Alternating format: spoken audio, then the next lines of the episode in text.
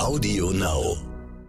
Wo ich da zum ersten Mal in so einem gemäßigten Regenwald stand und diese Fülle an Leben sah, diese Riesenfarne und die Kauribäume, äh, das war schon noch mal ein, äh, also ein Moment, der ich glaube, bei mir ganz, ganz tief gewirkt hat, weil die Wälder haben mich eigentlich die letzten 30 Jahre nicht mehr losgelassen. Peter und der Wald. Der Geopodcast mit Peter Wohlleben.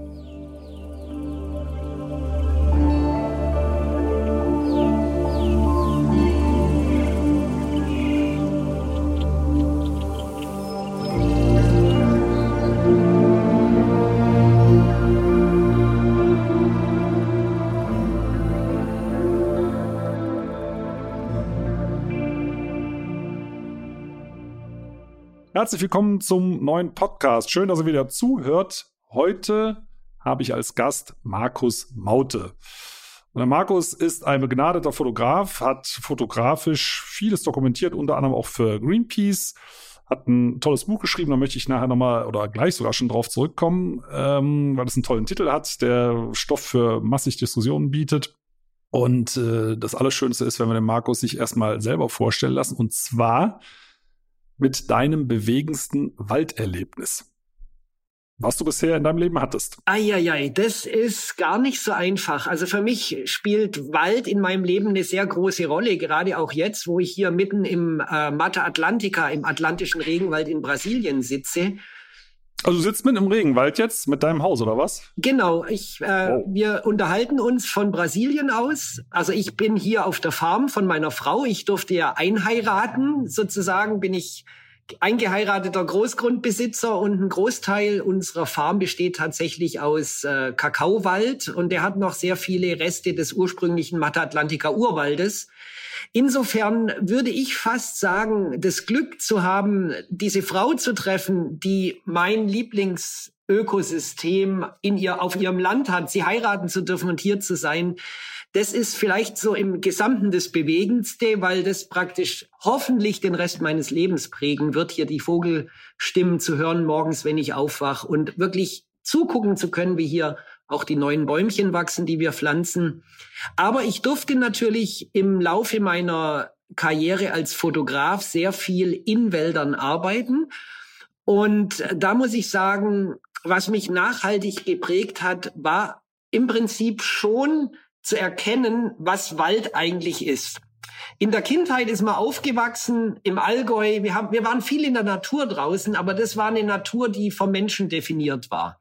Und erst als ich dann das Privileg hatte, loszureisen in andere Länder, damals, wo ich 19 war, nach Neuseeland, wo ich da zum ersten Mal in so einem gemäßigten Regenwald stand und diese Fülle an Leben sah, diese Riesenfarne und die Kauribäume, äh, das war schon nochmal ein, äh, also ein Moment, der, ich glaube, bei mir ganz, ganz tief gewirkt hat, weil die Wälder haben mich eigentlich die letzten 30 Jahre nicht mehr losgelassen. Aber das ist jetzt eine interessante Antwort auf die Frage. Also das heißt, dein schönstes Walderlebnis war deine Frau oder äh, hast du den Wald gesehen und hast gesagt, die Frau nehme ich auch dazu?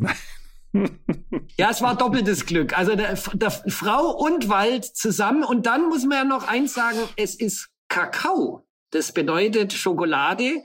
Als alter Schokoladenfreund hier einzuheiraten ist schon toll, weil wenn man in Brasilien eine Farmerin trifft, dann ist, der, ist die Chance, dass es eine Farm ist, wo Rinder gezüchtet werden oder Soja angebaut wird, natürlich nicht so ganz klein. Also da hatte ich schon Glück, wirklich richtig an den Ort zu kommen, wo alles stimmt. Ja. Und hat deine Frau den Wald vorher auch schon bewirtschaftet? Also aus irgendeinem Grund ist der ja in so einem guten Zustand erhalten oder hat sie ihn auch gekauft? Also die Farm selber, die Almada Farm, ist seit 200 Jahren in ihrem Familienbesitz, seit sechs oh. Generationen. Und das Tolle ist hier in Brasilien, dass der Kakaoanbau als eine der wenigen Rohstoffe, die wirklich mit der Natur produziert werden, auf sehr naturnahe Weise entsteht. Wir haben hier die sogenannten Cabrucas. Das ist praktisch der Rest des Mata Atlantica Waldes, also die alten Urwaldbäume dienen als Schattenbäume, um unten drunter die kleineren Kakaobäumchen anzupflanzen. Und es führte dazu, dass überall dort, wo kein Kakao angepflanzt wurde, der Urwald ganz vernichtet wurde, um Kühe draufzustellen. Aber diese sehr naturnahe Anbauweise hat hier so auf einer Fläche von, ich sage jetzt mal, 50 Kilometer ins Landesinnere und vielleicht eine Länge von 200 Kilometern dafür gesorgt, dass zumindest große Teile dieses ursprünglichen Waldes überhaupt noch da sind. Also da war tatsächlich der Mensch mal nicht ganz daneben gelegen, was Anbaumethode betrifft. Und so haben wir hier das Glück, auch diese Artenvielfalt um uns herum zu haben. Also ihr seid ja auch, das weißt du wahrscheinlich auch von der neueren Forschung, die Regenpumpe für den Amazonas. Ne? Genau, und ja. abgesehen also, davon, das, da, dass der Mata Atlantica noch artenreicher ist wie der Amazonaswald. Also muss es kurz erklären, ne? dass das äh, Wälder, äh, der Regen fällt rein, der wird wieder verdunstet und wandert immer weiter ins Landesinnere. Und das war ja das, was man vor kurzem herausgefunden hat, dass durch die, der größte Teil des Küstenregenwaldes ist ja leider abgeholzt, äh, dass es unter anderem auch deswegen im Amazonas trockener wird. Ne? Aber also euer Wald trägt nicht dazu bei, im Gegenteil. Also ihr pumpt noch. Ja, und es, es ist natürlich schon traurig zu sehen, wenn man, wenn man mal in, vielleicht auch noch mal zurückzukommen auf diese erste Frage, wenn man wirklich in einem Urwald im Mata Atlantica steht, gerade an der Küste, wo dann diese Morgennebel da durch die Wälder ziehen, das ist ein unglaublich intensives Erlebnis. Und wenn man dann sieht, wie viel Flächen haben Rinderweiden weichen müssen. Das ist schon echt immens traurig. Und gerade auch hier an der Kakaoküste gab es die letzten 20, 30 Jahren wirtschaftliche Probleme, dass auch hier, also das gar nicht Abholzungen waren, die jetzt vor 50 oder 100 Jahren stattgefunden haben, sondern in den letzten 20 Jahren sind viele Zehntausende Hektar an Kakaowald verloren gegangen, weil die Farmer einfach durch sinkende Weltmarktpreise und einge führte, man sagt, die sind eingeführt worden mit Absicht. Da gab es auch schon Dokumentationen drüber. Pilze, die praktisch die Ernte noch weiter drücken. Da sind wieder ganz viele Wälder verschwunden. Und im Moment sind so noch 400.000 Hektar laut der letzten Erhebung, wo man weiß, da ist mehr oder weniger der Kakaoanbau noch, wird er noch gemacht. Und da ist praktisch der Kabruka, also auch der alte Wald, noch da. Aber 400.000 Hektar ist das klingt viel, das sind im Schnitt 40 Nationalparke von Deutschland. Aber es ist natürlich ja das, was ursprünglich ja mal da war, überhaupt nicht mehr viel. Gell? Ja, also ich würde sagen, das messgrößte deutsche Nationalparks, das ist natürlich ein Witz. Ne? Die sind ja normalerweise 100, etwas über 100 Quadratkilometer groß. Hört sich viel an. 10 mal 10 Kilometer ist sehr wenig. Nur mal als Vergleich. Yellowstone sind fast 10.000 Quadratkilometer und ist für die Bisons da eigentlich schon zu klein, ne? Ja. Ähm, weil die eigentlich viel weiterziehen müssen. Aber wenn ich also da mal ein Fazit ziehen darf, also wenn man zertifizierte Schokolade isst, die aus solchen Betrieben kommt, dann äh, tut man sich was doppelt Gutes. Ne? Also weil ich komme mal auf deinen Buchtitel zurück. Ähm, den, du hast ja letztes Jahr im Oktober, also ein aktuelles Buch jetzt rausgebracht. Allein kann ich die Welt nicht retten. Und äh, ich habe das gelesen, ich finde das auch toll. Du hast ja ähm, durch deine langjährige Fotografentätigkeit ja vieles sehr viel intensiver gesehen, ne, weil du auch wegen den Motiven ja genauer hinschauen musstest ähm, und dann diese ganzen Veränderungen, negativen Veränderungen auch ähm, beobachtet. Äh, ich, da geht's halt schon so ein bisschen ins Philosophische. Ich denke immer, die, was ist eigentlich die Welt? Die Welt ist ja eigentlich nur, was im eigenen Kopf ist. Ne? Also ich meine, wenn, wenn wir sterben, ist diese Welt, diese persönliche Welt zu Ende. Also die kann ich doch eigentlich immer retten, oder? Also da reicht es ja schon, guck mal, du machst jetzt das Fenster auf, wir können es leider nicht hören, weil du müsstest das Mikrofon, glaube ich, weiß nicht, wie lange das Kabel ist, raushalten. Du gehst raus, das ist ja deine Welt. Ne, du sitzt jetzt in Brasilien auf deiner Farm, die Vögel singen, 150 Hektar, wie groß es ist. Das ist also nochmal so als Umrechnung 1,5 Quadratkilometer. Da sitzen ja in Deutschland, oder gerade ganz kurz überschlagen, irgendwas zwischen 300 und 400 Leuten drauf mhm. im Schnitt. Und du sitzt da mit deiner Frau und hörst die Vögel pfeifen und deine Welt ist doch in Ordnung, oder? Ja, wenn ich tats ist tatsächlich, wenn ich hier ankomme und ich blende mal das Internet für ein paar Tage aus, dann ist die Welt in Ordnung. Ich habe ja, aber das muss man doch manchmal, oder? Intakte Natur, wir haben keine Pestizide, wir haben 120 Vogelarten auf der Farm, wir haben die Löwenkopfäffchen. Es ist in der Tat so, es ist ein, ja, es ist, es tut der Seele gut. Nur dieses ja, Ausblenden, meine, ja. das fällt mir zusehends schwerer, weil ich eben über den Farmrand hinaus viel zu viel sehen durfte oder auch musste in den letzten 30 Jahren. Und dieser Buchtitel, den habe ich natürlich bewusst etwas provokant gewählt, denn A, wer, jeder definiert Welt anders Und da gibt's natürlich auch die, die dann sagen, ah, was maßt denn der sich an zu glauben, er könnte die Welt retten? Weil, weil so kann man es natürlich auch lesen. So, ich gehe jetzt los und rette die Welt und merke dann auf halber Strecke, ich kann es gar nicht alleine schaffen. Ähm, in einer gewissen Form war das vielleicht auch so, wenn man so als 17-, 18-Jähriger losgeht, äh, neugierig ist auf die Welt, sie zusehends versteht und auch dann mehr und mehr sieht, was eigentlich schief läuft, dann will man natürlich alles dafür tun, damit sich die Dinge verändern. Man hat schon so diesen, diesen Anspruch, ich will jetzt praktisch Anführer der Weltrevolution in die Nachhaltigkeit sein. Und das wird natürlich, diese, diese, dieser Anspruch wird im Laufe der Jahre sehr arg abgeschliffen.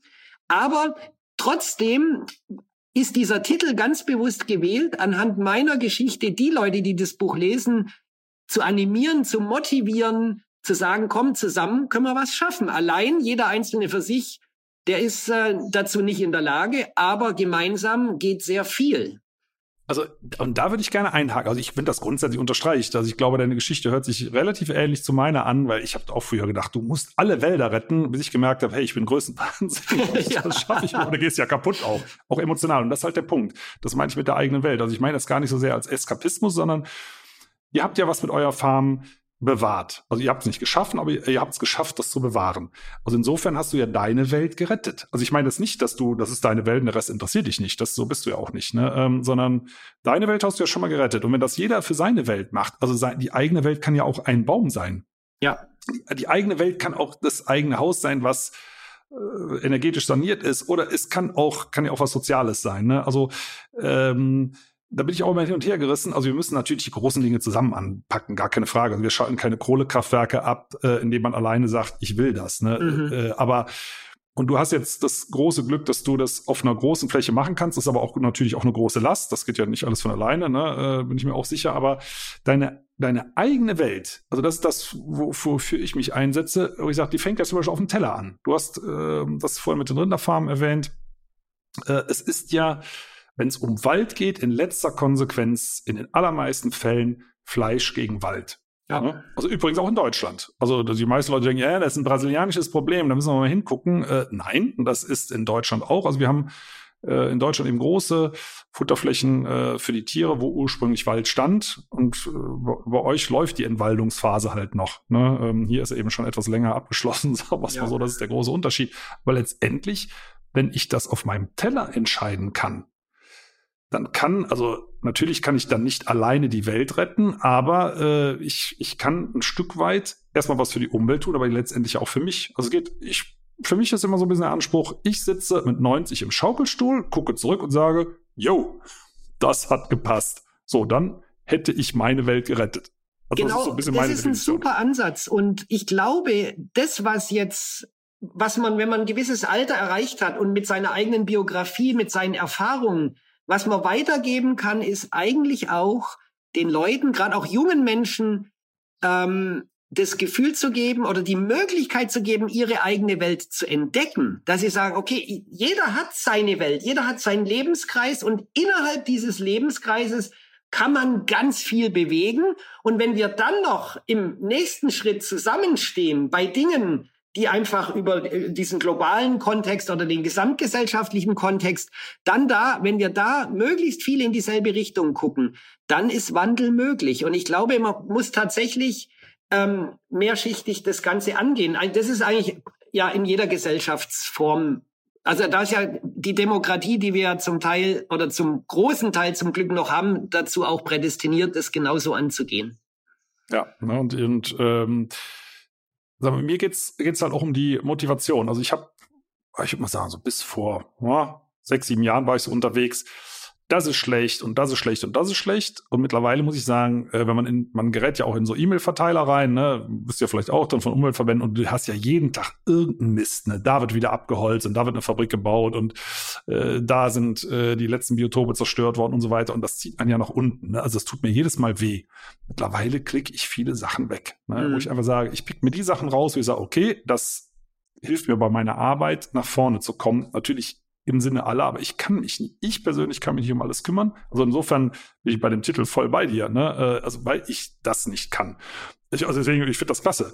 Äh, ich kann alleine die Welt nicht retten und deswegen beschränke ich mich nicht auf die große Welt, sondern auf Ausschnitte und das ist dann sozusagen meine Welt. Ne? Und ähm, in dem Zusammenhang, also was, wir haben auch noch eine andere Parallele. Ähm, du hast ja auch mit indigenen Völkern zu tun und deren Umgang mit dem Wald. Ich auch. Ich bin ein bisschen weiter im Norden ähm, des, des nordamerikanischen Kontinents unterwegs bei den Quäker-Indianern. Das sind mhm. 22 Leute, also ein sehr, sehr, sehr, sehr kleines indigenes Volk.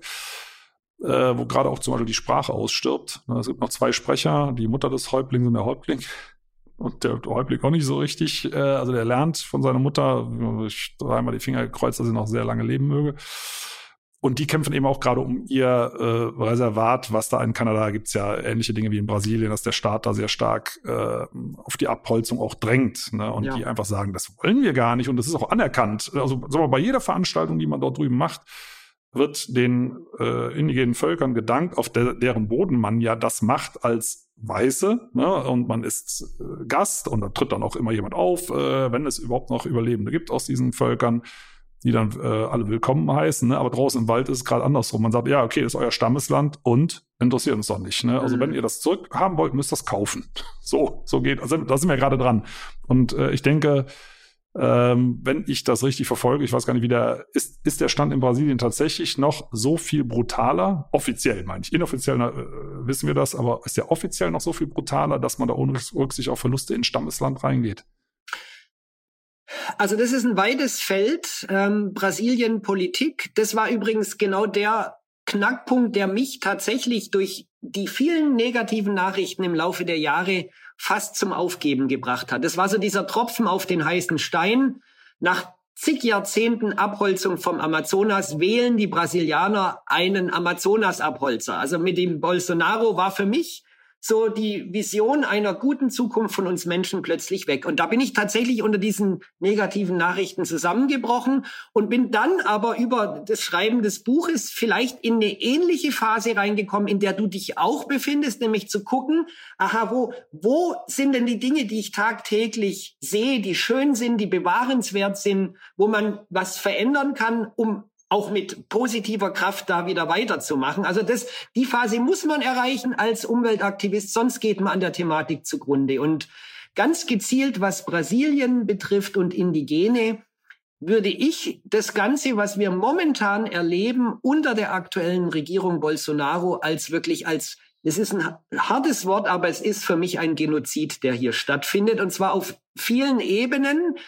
Ähm, den Behörden wird schon vor Bolsonaro unter dem Präsidenten Temer eigentlich alle, die mit Indigenen oder auch mit Wald oder Waldbewahrung zu tun haben, wird das Budget gekürzt, systematisch.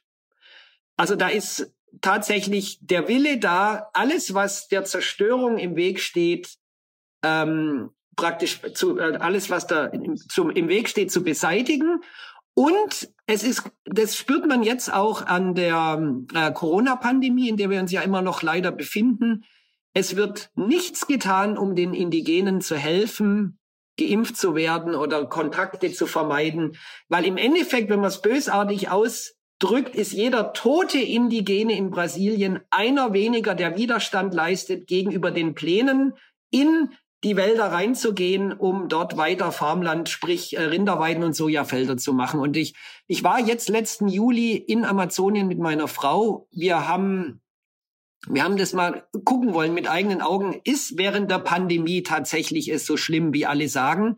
Und es ist einfach nicht in Worte zu fassen. Also die, die, die Dimension der Zerstörung ist für uns Deutsche, die ja so diese kleingliedrige Landwirtschaft kennen, für uns ist ja ein halben Quadratmeter großes, äh, Kilometer großes Feld, ist ja riesig. Ähm, was da passiert, es ist so unschön und es ist aber so gewollt und im Moment stehen die Indigenen komplett allein da, weil sie haben eine Regierung, die im Prinzip Krieg gegen sie führt. Das muss man so knallhart sagen. Das, das ist natürlich erschütternd. Also gut, dann sind da tatsächlich immer noch diese, diese schlimmen Verhältnisse, wie man sie auch aus den 60er Jahren kennt. Da war doch mal diese, diese Aktion, dass da selbst Jacken mit Pockenviren abgeworfen wurden und lauter so ein Kram, um, um dort die Bevölkerung zu dezimieren. Ne? Was äh, mich in dem Zusammenhang mal interessiert, ähm, ich glaube, zumindest vielfach herrschen ja so Schwarz-Weiß-Vorstellungen. Also Indigene wohnen im Wald und sind immer noch traditionell äh, gekleidet und leben auch komplett traditionell. Aber es gibt ja auch Übergangsgesellschaften auf dem Weg in die Moderne, egal ob man das gutheißen mag oder nicht, die den Wald vielleicht auch unter westlichen Gesichtspunkten bewirtschaften, sprich Holz verkaufen. Ne? Also man, man hat, ich, also vielfach herrscht die romantische Vorstellung, ja, das, ne, die, sind, die leben im Einklang mit der Natur und da wird auch nichts abgeholzt oder wenn nur für so kleine, für so kleine äh, Felder, die nach zehn Jahren oder wie viel äh, wieder aufgegeben werden, der Urwald kommt zurück. Das muss ja gar nicht so sein. Das kann ja auch in, in eine geregelte Fort Forstwirtschaft mit Sägewerken münden, oder? Ich weiß nicht, wie es. Das passiert oder? auch. Also wir haben, bisher war für mich in meiner Vorstellung immer, ja, und es war auch über Jahrzehnte so, dass die ausgewiesenen indigenen Reservate waren praktisch so die Schutzmauer gegenüber die Zerstörung in den inneren Teil des Amazonas. Und das wurde in den letzten fünf, sechs, sieben Jahren mehr und mehr aufgeweicht, weil eben äh, Regelungen, die da waren, die eben aufgrund dieser schlimmen Vorkommnisse in den 60er Jahren hat Brasilien durchaus gute Gesetze gemacht. Und die waren auch relativ lang äh, stabil. Die wurden nur jetzt in den letzten Jahren sukzessive wieder aufgehoben. Und dann ist natürlich, wir haben, wir haben jetzt in den USA unter Trump gesehen, was eine Sprache, was Sprache bewirken kann bei dem Sturm aufs Kapitol. Und nichts anderes passiert in Brasilien. Ähm, ich weiß nicht, wie weit äh, du beispielsweise die Hörer das mitbekommen haben. Letztes Jahr oder war es 2019, da gab es im August den sogenannten Tag des Feuers.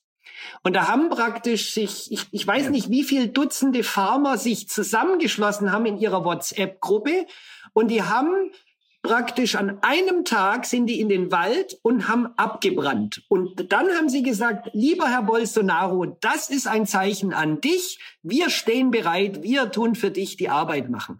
Das heißt, wie will man gegen so etwas äh, vorgehen oder das verhindern, wenn praktisch die, die Juristikative, die die Gesetze macht, genau das fördert. Und das ist schon, das ist schon heftig. Also, wir, also ich zumindest hab's mitbekommen, ne? Also das stimmt, das ist so ein bisschen untergegangen in dem ganzen Trumpschen äh, Drama, bla bla, muss man ja auch sagen. Man ist ja zugespammt worden, äh, wie viel Hamburger er gerade einsam äh, bei Fox News schaut, äh, ist aber ich habe es mitbekommen, ne? Und äh, und es ist ja auch, es ist ja ziemlich, ja, würde ich mal sagen, aus fast außer Kontrolle geraten in der Größenordnung, wo man sagt, hups, das war jetzt vielleicht doch zu viel, weil die Weltöffentlichkeit hat ja reagiert, ne? Also ja. das hat ja schon dann Gegendruck erzeugt, was also die Bogen dann überspannt war. Ähm, aber umgekehrt, also das zieht einen ja wieder runter. Ich bin ja immer dafür, so ein bisschen dann wieder nach der anderen Seite zu schauen, was mich interessiert. Ähm, das haben wir gerade kurz gehabt, das Thema, wie äh, Indigene äh, auf dem Weg in die Moderne sozusagen ja, ja. Mit, mit Wald umgehen. Weil, also das, diese Fragestellung haben wir gerade in Kanada bei den Quäker-Indianern. Ähm, wenn die dieses Reservat zurückbekommen, da geht's jetzt in Anführungszeichen nur um 500 Quadratkilometer, aber das ist immerhin die fünffache Nationalparkgröße in Deutschland. Ja, es ist schön, ja. Äh, es lohnt sich, äh, dafür einzutreten auf, es, es lohnt sich um jeden Baum. Ne? Also ich, ich kämpfe wirklich um jeden Baum, ne? wo ich sage, also auch im Garten die Bäume, wo die Leute sagen, ja, lohnt sich das überhaupt, einen Baum zu pflanzen? Ja, ne? also ein Baum ist besser als keiner, zwei sind besser als einer, ne? muss ich also durchhangeln. 500 Quadratkilometer ist natürlich toll. Dafür lohnt sich übrigens auch mal nach Kanada zu fliegen. Ne? Also genau. wenn man dort helfen kann, weil die Leute sagen, ja, ja man, du bist der Umweltschützer, äh, da fliegst du jetzt und hast, ich habe keine Ahnung, kostet das kostet äh, fünf Tonnen CO2-Ausstoß oder was, wenn man nach Vancouver fliegt. Ja, und deswegen überlege ich das sehr gut. Das haben äh, wir ursprünglich dieses Jahr vorgehabt. Wahrscheinlich machen wir es nächstes Jahr, weil dieses Jahr durch die Pandemie wäre gar nicht viel möglich gewesen, außer ein bisschen äh, Begrüßung und, und äh, Sightseeing. Das will ich ja gar nicht. Sondern wir wollen ja da was bewirken mit Presse, mit Politik. Und es sind 500 Quadratkilometer für 22 Leute schon nicht schlecht. Und die haben ganz klar gesagt, es geht nicht darum, alles stillzulegen. Also es soll ja kein, äh, ich sag mal, ich komme gerade auf diesen hässlichen Begriff der Völkerschau. Mhm. Ich weiß nicht, ob du den kennst, vor, vor, ne, vor 120 Jahren, da wurden die äh, Indigenen und auch andere Völker äh, ja ausgestellt wie im Zoo, dass man und das wäre quasi wie so ein Freilichtmuseum, sagen wir mal einen etwas entschärften Begriff, wie ein Freilichtmuseum. Nein, das wollen die nicht. Die sind, das sind normale Leute. Also die, die haben ihre normale Arbeit, die gucken ihre, ihre äh, Reality-Doku-Soaps äh, und äh, fahren irgendein Pick-up. Das sind ja auch keine Umweltengel, um, ne? das muss man auch mal dazu sagen. Die haben ihre Fehler wie jeder andere Mensch auch. Es gibt ja keine genetischen Unterschiede. Und kulturell hat sich ja etliches angepasst. Nein, die würden dort auch Forstwirtschaft betreiben wollen, aber eben anders, weil eben dort ihre kulturellen Sachen dazukommen äh, mit den Ahnen und äh, der ganzen Umwelt, der belebten Mitwelt. Das ist eben kein Rohstofflager. Da zum Beispiel die haben dort noch äh, so Relikte aus früher Forstwirtschaft von vor 200, 300 Jahren da haben, die First Nations ja schon Forstwirtschaft betrieben, indem sie, wenn sie zum Beispiel für Boote Planken gebraucht haben, dann haben die die aus den Bäumen, aus lebenden Bäumen die Planken rausgeholt, das ist ein irre Aufwand, und die Bäume stehen lassen. Und die mhm. stehen heute noch und leben mhm. immer noch. Mhm. Also, ob das für den Baum so schön ist, äh, weiß ich jetzt nicht. Aber es ist für ihn wahrscheinlich schöner, als wenn er abgesägt wird. Ne? Also die haben auf jeden Fall, soweit es ging, Rücksicht genommen. Wie gehen bei euch Indigene mit Wald um in einer Art modernen Wirtschaft? Oder gibt es das überhaupt? Also ich habe natürlich äh, gewisse Erfahrungen mit Indigenen in Brasilien, die sind unterschiedlichster Art. Und ich würde mal sagen, es ist völlig richtig. Das sind Menschen wie du und ich auch. Und äh, das Bild vom edlen Wilden, das wir in unserer Sehnsucht nach Ursprünglichkeit so gern zeichnen, das gibt's so in der Form nicht. Ich denke, ähm, es gibt oder das Entscheidende ist, dass die Leute eben die freie Wahl haben, wie wollen sie im Jahr 2021 ihr Leben gestalten. Und sollten sie das Glück haben, was eben leider viele Indigene nicht haben, tatsächlich selber entscheiden und auch agieren zu können, dann wird sich das oder und dann ist auch oftmals das Bild dessen, was sie tun, nicht so sehr viel anders wie was weiße Farmer machen. Also ich, ich kenne jetzt keine Indigenen in Brasilien, die Sojafarmer oder Rinderfarmer werden, aber ich habe natürlich auch gerade in dieser Übergangsphase sehr viele Gruppen besucht, die einerseits eher die ältere Generation, die versucht so die Traditionen, die Tänze, die Riten zu behalten, aber trotzdem den Anschluss an die Moderne zu bekommen. Das hat auch in einer gewissen Form relativ gut geklappt über viele Jahre. Es wurden Impfprogramme gestartet. Man findet heute gerade in diesen transformierten Dörfern, wo der Kontakt zur Außenwelt schon seit einigen Jahren besteht, die haben immer noch ihre strohgedeckten Hütten, aber drinnen steht halt der Flachbildschirm. Also da ist ganz klar diese diese ähm, diese zwei Welten vereint und es ist doch ganz logisch, wenn ich in Deutschland in einem Dorf aufwachse als Kind und Jugendlicher, habe ich die Sehnsucht nach der großen Stadt, da wo was los ist. Wenn ich im Amazonas in Mato Grosso äh, aufwachse und einem Reservat, wo keine 25 Kilometer über den Fluss ein Dorf der Weißen steht, mit Bars, mit Diskos, mit Kino, mit was auch immer, dann hat es natürlich auf die jungen Indigenen unheimliche Anziehungskraft. Da ist es spannender, äh, mit dem Motorrad rumzurasen, als mit dem Opa ums Lagerfeuer zu tanzen. Also das, das sind ja diese, diese ganz natürlichen Prozesse und das muss man jedem Menschen auch zugestehen, was für mich die ganze Sache so traurig macht. Und da sind wir wieder in diesem Problem, das einen dann auch immer runterzieht über die Jahre, dass halt die meisten Indigenen diese, ich sage jetzt mal, freie Wahl gar nicht haben, gar nicht in die also jetzt hier in Brasilien in eine Situation kommen, wo sie sagen, wir wollen jetzt unseren Wald nachhaltig bewirtschaften. Und es ist natürlich mit dem Amazonas klimatisch gesehen, da bist jetzt du der bessere Fachmann für als ich, aber ich glaube, ich noch ein bisschen heikler als jetzt zum Beispiel im Nord, die nordischen Wälder. Ich glaube, da kann man sehr viel einfacher nachhaltige Forstwirtschaft betreiben als in diesem Konstrukt tropischer Regenwald. Also da habe ich mich bisher immer schwer getan, zu sagen, lass uns da mal gezielt was rausnehmen, weil gerade auch in Afrika, es, es klappt halt auch meistens nicht, weil A, halten sich Menschen nicht an Regeln und B, jede Straße, die halt irgendwo reingebaut wird, führt zu weiterer uh, unschöner Entwicklung. Gell? Und bei den Indigenen in Brasilien würde ich mir so wünschen, dass man sie erstmal als gleichwertige Menschen betrachtet, also in erster Linie natürlich der Staat, aber auch sehr viele Mittelklasse-Menschen, also die, die jetzt so in den letzten Jahrzehnten in die Mittelklasse gekommen sind. Die Oberklasse verachtet alles, was anders ist. Also das, ich muss immer vorsichtig sein mit Verallgemeinerungen, aber die Aussage würde ich fast wagen, dass es wenige Ausnahmen gibt in dieser reichen ein Prozent oder halben Prozent Oberklasse, die haben nicht viel übrig für ihre Hausmädchen, die ihnen die Wohnung sauber machen, für die Indigenen, für die Schwarzen, für die, für eigentlich alle, die anders sind.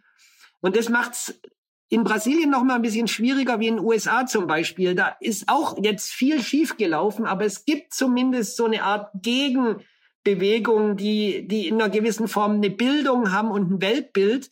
In Brasilien ist es sehr, sehr viel schwieriger. Also da wieder rauszukommen aus dieser Ideologie, die jetzt an der Macht ist, ist ungleich schwerer. Es geht eigentlich nur über wirtschaftliche, wirtschaftlicher Druck von außen und dass man dann hofft, dass dann wieder eine Situation kommt, die in erster Linie mal die Indigenen als Menschen respektiert und ihnen dann die, die, die Wahl lässt, was wollt ihr mit eurem Land machen? Und dann ist durchaus alles möglich. Es gibt, ich habe äh, in Avene Nave getroffen, die vor zehn Jahren noch kaum Kontakt zum Außenwelt haben, die heute am liebsten oder einige in, in ihrer Gruppe, die wollen am liebsten Diamanten suchen, weil sie halt wissen, da gibt's für, viel Knete für, weil sie gesehen haben, aha, damit kann man was kaufen, Jeeps und was auch immer. Und dann äh, sowas zerreißt natürlich so eine kleine Gemeinschaft auch, weil ein Teil ja, will da würde ich gerne mal einhaken, weil mhm. das ist, ist ja genau der Reflex. Also das, das mag, möchte man ja nicht. Ne? Aber wir, wir alle, also ich sage jetzt mal einfach wir alle, äh, der Großteil des westlichen Systems funktioniert ja genauso mit der Gier von Menschen. Ne? Sag mal, ja. nur als Beispiel, jemand würde dir ohne Bedingung eine Million Euro schenken. Würdest du nehmen, oder? Würde ich sofort nehmen. Also, sofort nein, nehmen. Moment, wenn jetzt, wenn das jetzt von Monsanto oder Shell oder ja, so käme, nein dann müsste ich es mir sehr gut überlegen, ob das, also dann hätte ich zumindest einen Bauchweh. Ich würde es aber wahrscheinlich trotzdem nehmen, weil dafür könnte ich hier 600, 700 Hektar Land kaufen und Regenwald pflanzen. Also genau. So, ja, aber, der, aber und die Person, wo du das Land kaufst, die kauft sich davon ein Privatjet. Also ich sag mal, irgendwo, das ist ja Geld, was was ja. was macht. Also Geld hört ja nicht auf zu existieren, sondern es würde ja was machen. Ne? Also ich muss es aufnehmen, muss ich echt sagen. Aber ich wollte, was ich, worauf ich raus will, das ist ja menschlich. Also wenn man mehr haben kann, nimmt man selbst wenn man für was Gutes macht, aber man nimmt's. Ne? Und nochmal, das sind ja dieselben Menschen wie wir auch, die haben nur eine andere Kultur. Ne? Genau. Und in dem Augenblick, wo die sehen, hey, ich kann mehr haben, dann machen zumindest etliche das logischerweise genauso. Ich meine, äh, jetzt mal im Ernst, unter Indigenen gibt es genauso viele Idioten wie unter allen anderen. Ne? Äh, das ist doch normal. Ne? Also, dass man denkt, er vermutet ja häufig edlere Absichten. Nein, die leben, äh, die möchten nur einfach, äh, die, die Spaß an Traditionellen haben, die möchten das einfach in Ruhe weitermachen können und, und die werden natürlich auch sonst im Alltag unterdrückt. Das darf man nicht vergessen. Es geht ja nicht nur um die Kultur, sondern überhaupt um die Sichtweise als Mensch. Ne? Das ist ja letztendlich ein Rassismusproblem. Ähm, aber worauf ich raus wollte, die haben ja einen Schatz, den man heben kann, nämlich der Umgang mit Wald. Also die haben traditionell immer schon auch Bäume gefällt.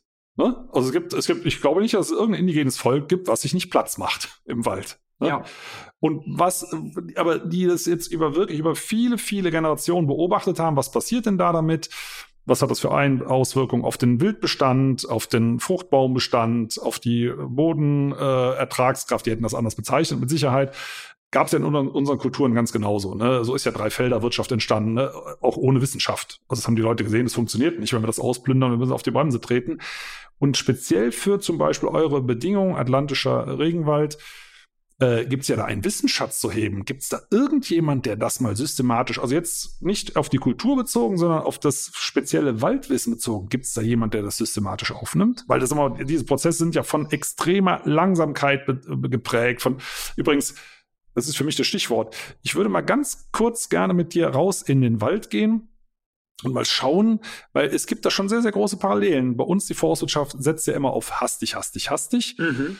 Und unsere, auch unsere Wälder, das ist äh, nach wissenschaftlichen Studien in Brasilien identisch, sind auf Langsamkeit getrimmt. Ne? Auch, auch eine Urwaldbaumjugend ist extrem langsam. In der Plantage geht das ruckzuck. 15 Jahre, 20 Jahre ist das Ding schlagreif. Im Urwald äh, haben die mal gerade angefangen zu keimen, so ungefähr. Ja. Das, da würde ich mal gerne kurz äh, mit dir rausgehen in unseren Wald, in den Urwaldreservat und schauen wir mal kurz an, wie langsam unsere Bäume wachsen und woran man das sieht.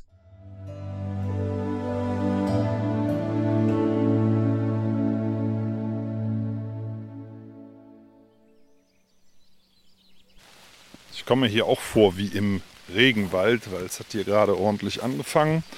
Aber das hindert mich natürlich nicht dran, mal nach den kleinen Bäumchen zu gucken. So, hier haben wir so einen Zwerg. Also auch bei uns in intakten alten Buchenwäldern wachsen kleine Bäumchen extrem langsam in den ersten Jahrhunderten. Und wenn man mal genau hinguckt, kann man auch sogar das Alter zählen. Hier, wenn ich mir hier mal so eine, einen kleinen Zweig mal nehme, da sieht man so kleine Knötchen dran. Und zwar jedes Mal, wenn sich eine Jahresknospe bildet, also die Knospe für nächstes Jahr, bildet sich gleichzeitig so ein kleiner Ring unter der Knospe. Und wenn man dann von der Knospe anfängt, diese Ringe auf dem kleinen Trieb abwärts zu zählen, dann sieht man, dass diese hier so etwa ja, 20 cm hohe kleine Buche schon so um die 15 Jahre alt ist. Wirklich unglaublich 15 Jahre. Probiert es mal aus beim nächsten Spaziergang, wenn ihr in einen wirklich dichten, dunklen Buchenwald kommt, da können auch Eichen drin stehen, mit Bäumen, die ihr kaum umarmen könnt, so dick, dann äh, schaut man nach den kleinen Bäumchen, die zu ihren Füßen stehen, die wachsen extrem langsam. Und das ist die Garantie dafür, dass sie alt werden können. Langsamer Jugendstart gibt hohes Alter. So, jetzt gehe ich aber wieder rein ins Trockene.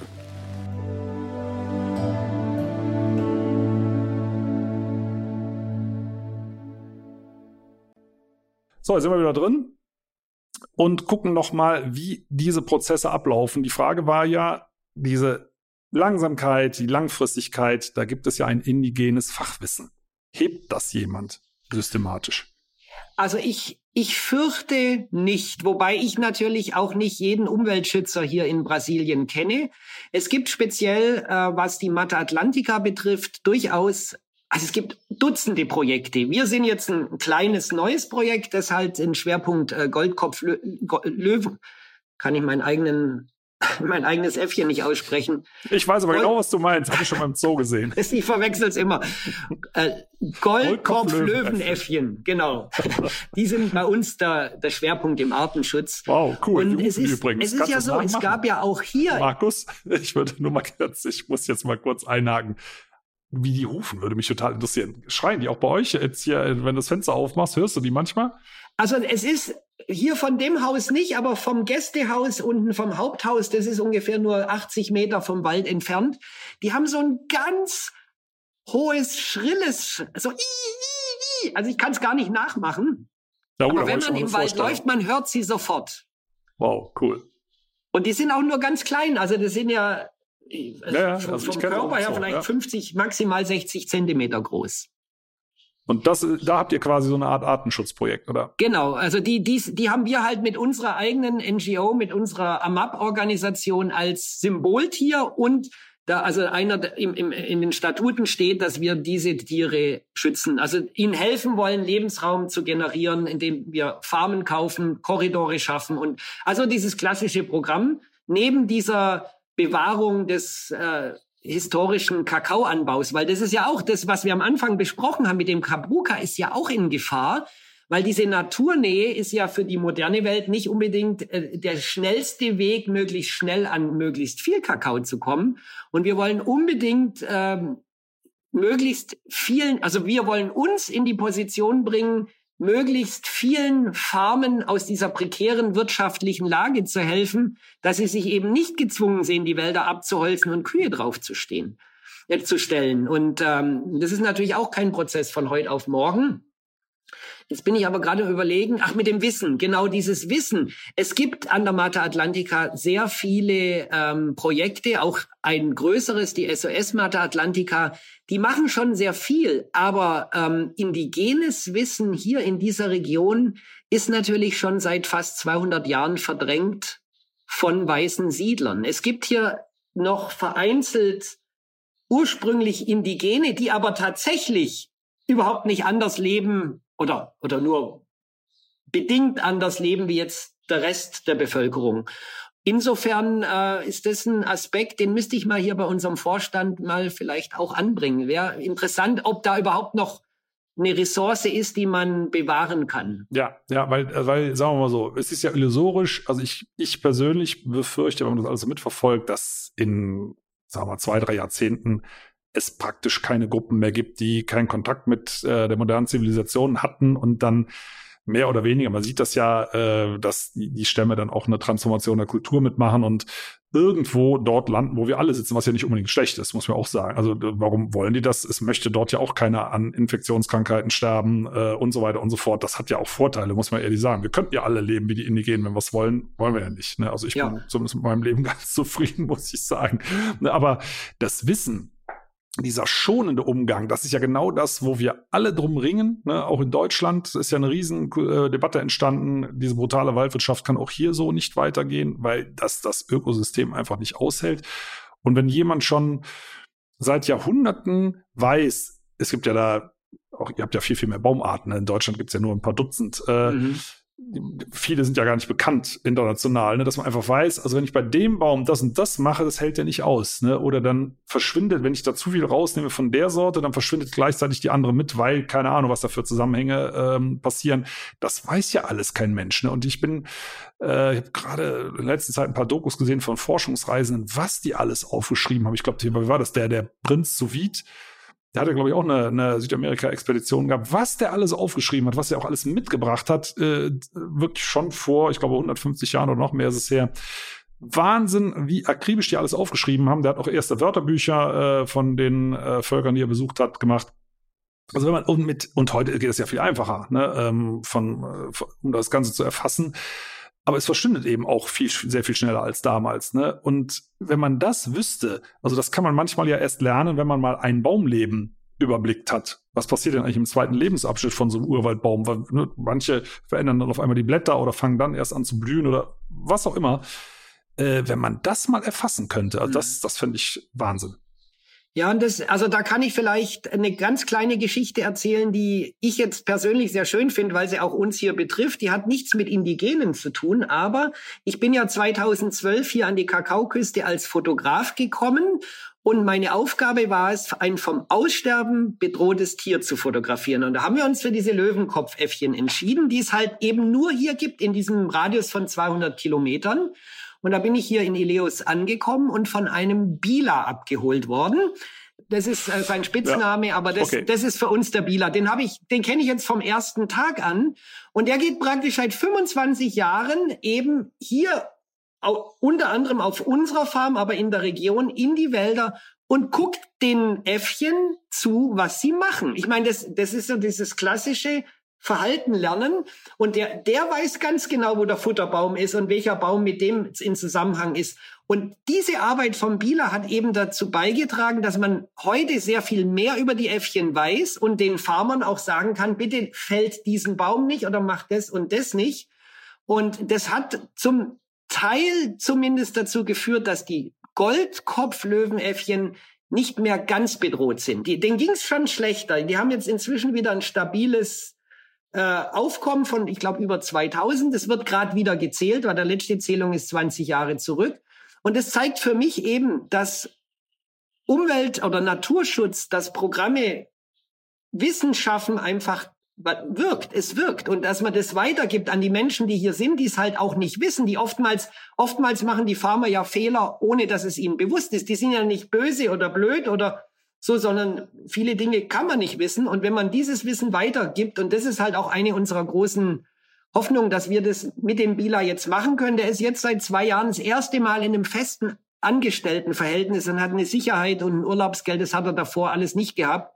Und da, das zeigt mir auch, dass es so, dass es, wenn man auch in einer Zeit, wo in so einem großen Land wie Brasilien es der Umwelt nicht gut geht und es werden einem viele Hürden in den Weg gelegt, man kann was machen, wenn man es mit Herzblut macht. Und das ist schön. Das ist nur ein kleines Beispiel, aber da gibt's wahrscheinlich allein hier in Südamerika Hunderttausende von. Ja, aber es ist ein super schönes Beispiel, weil äh, jetzt komme ich nur, ich komme immer gerade wieder auf deinen Buchtitel zurück, weil der wirklich ganz, ganz viel äh, beinhaltet. Also nochmal, allein kann ich die Welt nicht retten, aber der Bila zum Beispiel rettet die Welt der Löwenkopfäffchen. Ne? Genau. Und vielleicht, es kommt mir gerade so spontan, wäre es ja schön, wenn jeder eine Welt rettet von den vielen, die es gibt. Ne? Also der Bila rettet die Löwenkopfäffchen. Es gibt ja auch in Deutschland gibt es übrigens Zehntausende, wahrscheinlich sogar Hunderttausende Arten im Wald. Ein Großteil ist nicht entdeckt und bei euch ist das ja hoch zehn so ungefähr. Ne? Ähm, Ja. Äh, man sagt, also da gibt es schon, gibt's ja schon noch äh, einiges. Und indem man zum Beispiel die Welt der Löwenkopfäffchen rettet, rettet man ja auch die Bäume, äh, die für sie wichtig sind, auf denen dann vielleicht wieder irgendwelche Käfer sitzen. Deren Welt hat man dann auch mitgerettet. Ähm, und das ist doch ein super tolles Beispiel. Ne? Und, und der Bieler, ich sage jetzt mal runtergebrochen auf deine Aussage, guckt nur zu. Ne? Also jetzt, der macht natürlich noch ein bisschen mehr, das ist mir schon klar. Aber sagen wir, seine Haupttätigkeit besteht da drin, zuzugucken und zu lernen. Genau. Das ist zum genau. Beispiel was, was ich mir für Deutschland auch wünsche. In Deutschland äh, wird ja in der Forstwissenschaft häufig gesagt, wir wissen das. Also zum Beispiel der äh, Vorsitzende wissenschaftliche Beirat Waldpolitik, der sagt, äh, die, also übersetzt, die Natur kann sich selbst gar nicht mehr helfen. Ne? Also die, die Selbstheilungskräfte der Natur, das wäre ein evidenzfreies Narrativ. So, äh, also auf gut Deutsch gesagt, Förster ohne Wald können nicht mehr, äh, Wald kann ohne Förster nicht mehr überleben. Und wir, wir machen das schon. Ne? Und der Bieler ist ja genau umgekehrt. Er sagt, ich habe keine Ahnung, ich setze mich mal hin und guck mal, wo die überall rumturnen und die, die Bäume müssen wir dann erhalten. Und das, das wünsche ich mir für Deutschland. Das ist nur, äh, das hat häufig sowas von Faulheit. Ne? Also die machen ja nichts. Da wird kein grünes Band durchschnitten. Du kannst hinterher auch nie sagen, guck mal, äh, da ist das und das gewachsen. Also die Population, wenn die wächst, aber du sagst ja letzte Zählung vor 20 Jahren. Das ist ja, wenn man 20 Jahre auf die nächste Hurra-Meldung warten muss, äh, der zieht ja seine, seine Motivation aus ganz anderen Dingen, vermute ich mal. Aber wenn man so tickt, dass man, hey, wir haben das und das erreicht und dies und das erreicht, das dauert ja alles elend lang. Ne? Und der sitzt dann da, ne, nochmal vereinfacht ausgedrückt, jeden Tag und guckt den Äffchen da beim Fressen zu. Ja. Finde ich klasse. Finde ich genau die richtige Einstellung. Und ich finde gerade das, was du gesagt hast, die Einstellung des Herrn zu sagen, die Natur hat keine Selbstheilungskräfte mehr, das ist furchtbar gefährlich, weil mit dieser Einstellung kann ich jeden Wandel verhindern. Ich kann praktisch alles blockieren und immer beim Status quo bleiben und immer weiter verschlimmbessern, immer weiter weg von den von selbst selbst wenn es partiell so wäre, partiell ist es ja wahrscheinlich auch so. Also es ist nur die Frage, wie bringen wir mit unserem Wissen die Natur wieder dazu, dass sie auch wieder komplett in die Selbstheilungskräfte geht. Aber meine Erfahrung in den Wäldern und auch in anderen Regionen ist, äh, dass die Natur unglaublich schnell und unglaublich ganzheitlich sich durchaus regenerieren kann. Und in Deutschland, äh, man muss ja nur, also ich, ich, ich sehe es hier bei uns auf der Farm. Als ich hier ankam, hatten wir noch ähm, die Farm ist übrigens über 300 Hektar groß und wir hatten noch knapp 200 Hektar alte Kuhweiden, die mal irgendwann abgeholzt waren. Und durch den wirtschaftlichen Niedergang wurde halt alles weniger. Auch die Kühe, die kamen gar nicht mehr hinterher mit dem Fressen. Und das heißt, da gab es dann schon so diese neue Vegetation zwischen dem, wo halt noch das Gras rausguckte. Und dann habe ich meine Frau überreden können, das war auch, äh, das ging recht schnell zu sagen, warum brauchen wir 200 Hektar so, so komisches Land da? Reduzieren wir nochmal von 50 auf 15 Kühe. 15 Hektar Kuhweide reicht völlig aus. Das ist dann auch wirklich, um die Kühe satt zu machen. Und hier, wo wir unterwegs sind, dass man Gras haben, dass man sieht, dass auch keine Schlangen hier rüberlaufen und unsere Tochter da überall sich in Sicherheit fühlt. Und allein was in den, und dann haben wir praktisch diese 150, 180 Hektar eingezäunt und haben praktisch dafür gesorgt, dass die Kühe draußen blieben.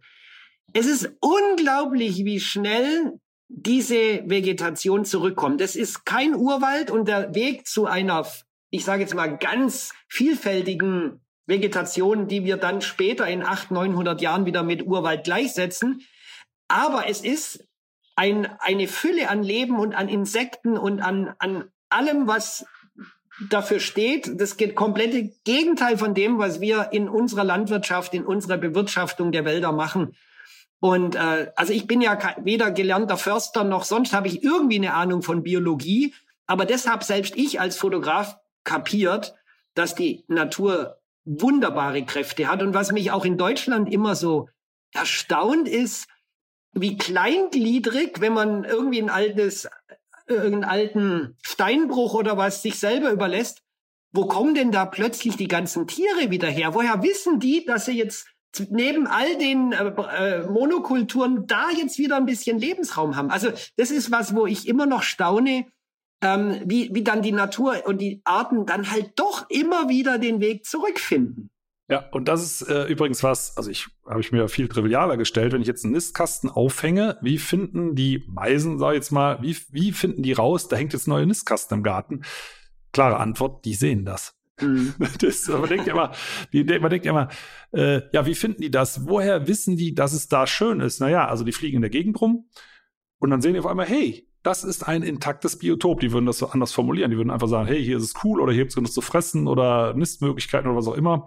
Und Vögel haben ja den Vorteil, dass sie sehr weit fliegen können, Insekten ja teilweise auch.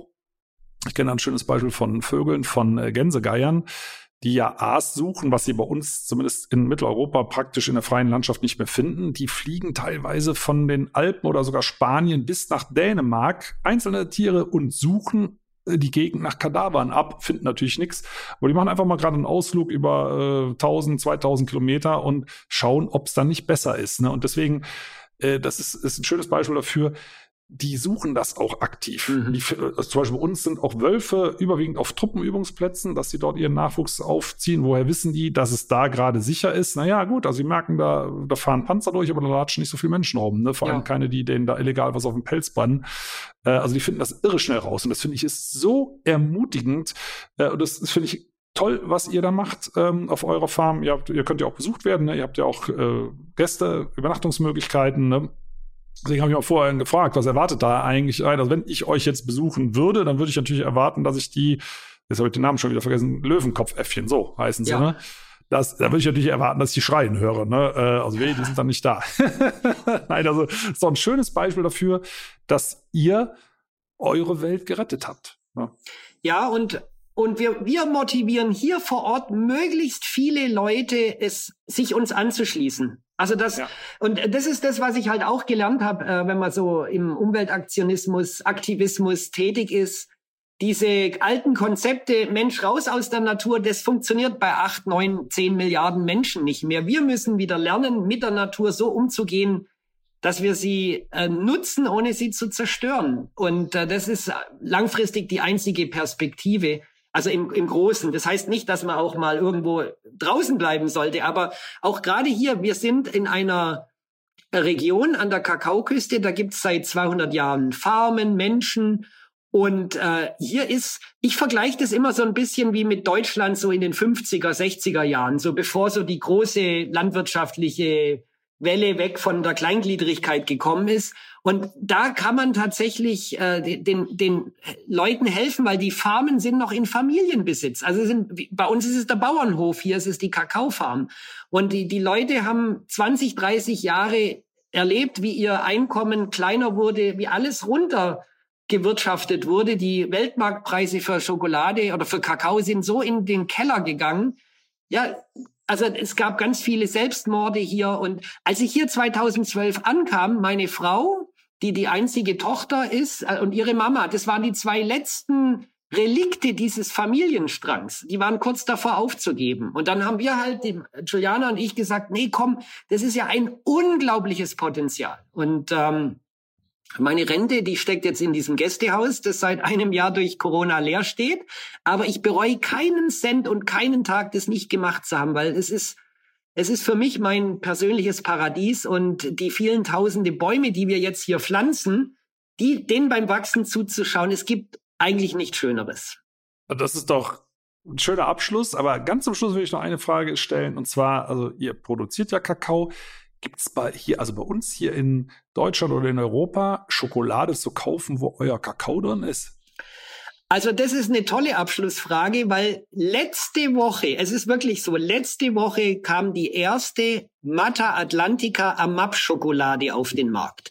Das also ist, ich wiederhole es nochmal, Mata Atlantica Amap Schokolade. Genau, Mata Atlantica ist ja unser Ökosystem. Genau. Und wir haben uns gedacht, wir nennen die Schokolade so, wie das, wo sie herkommt, Mata Atlantica. Und AMAP ist unser gemeinnütziger Verein und der produziert die Schokolade aus den Farmen hier im Umland. Also auch von ja. Also AMAP hat inzwischen drei Farmen gekauft, also der, Gemein der Verein nimmt aber über praktisch über den eigenen Anbau auch von anderen Farmern Schokolade, Kakao ab. Das ist auch der Plan, je nachdem, wie viel von dieser Schokolade auch abgekauft wird, wie erfolgreich das ist, wollen wir den Farmern halt faire Preise zahlen. Und äh, das ist auch eine Art der Hilfe.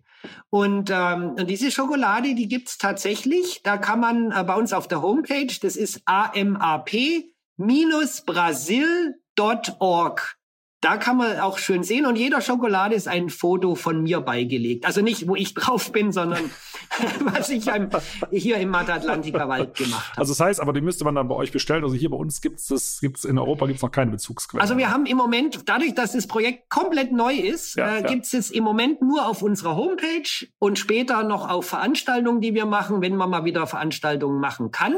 Aber wir haben durchaus ambitionierte Visionen, die uns auch in gewisse Supermarktketten vielleicht irgendwann reinbringen.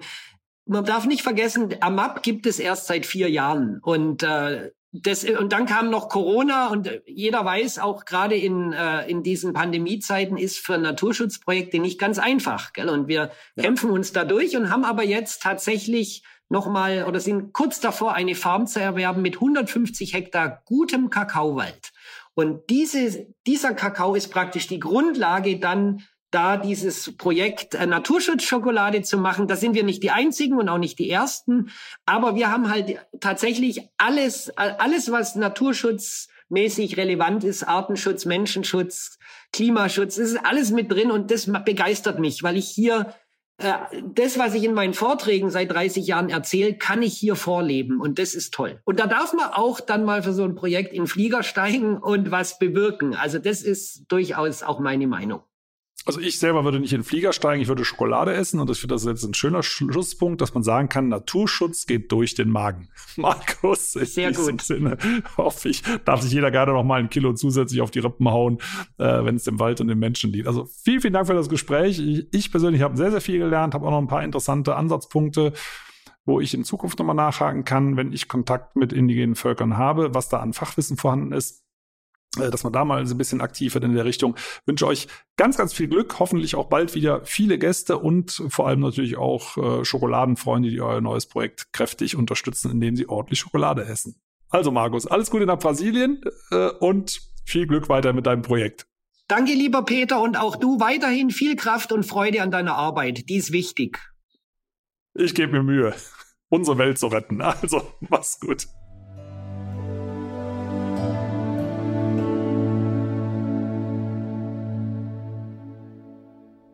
Schön, dass ihr zugehört habt. Vielen Dank.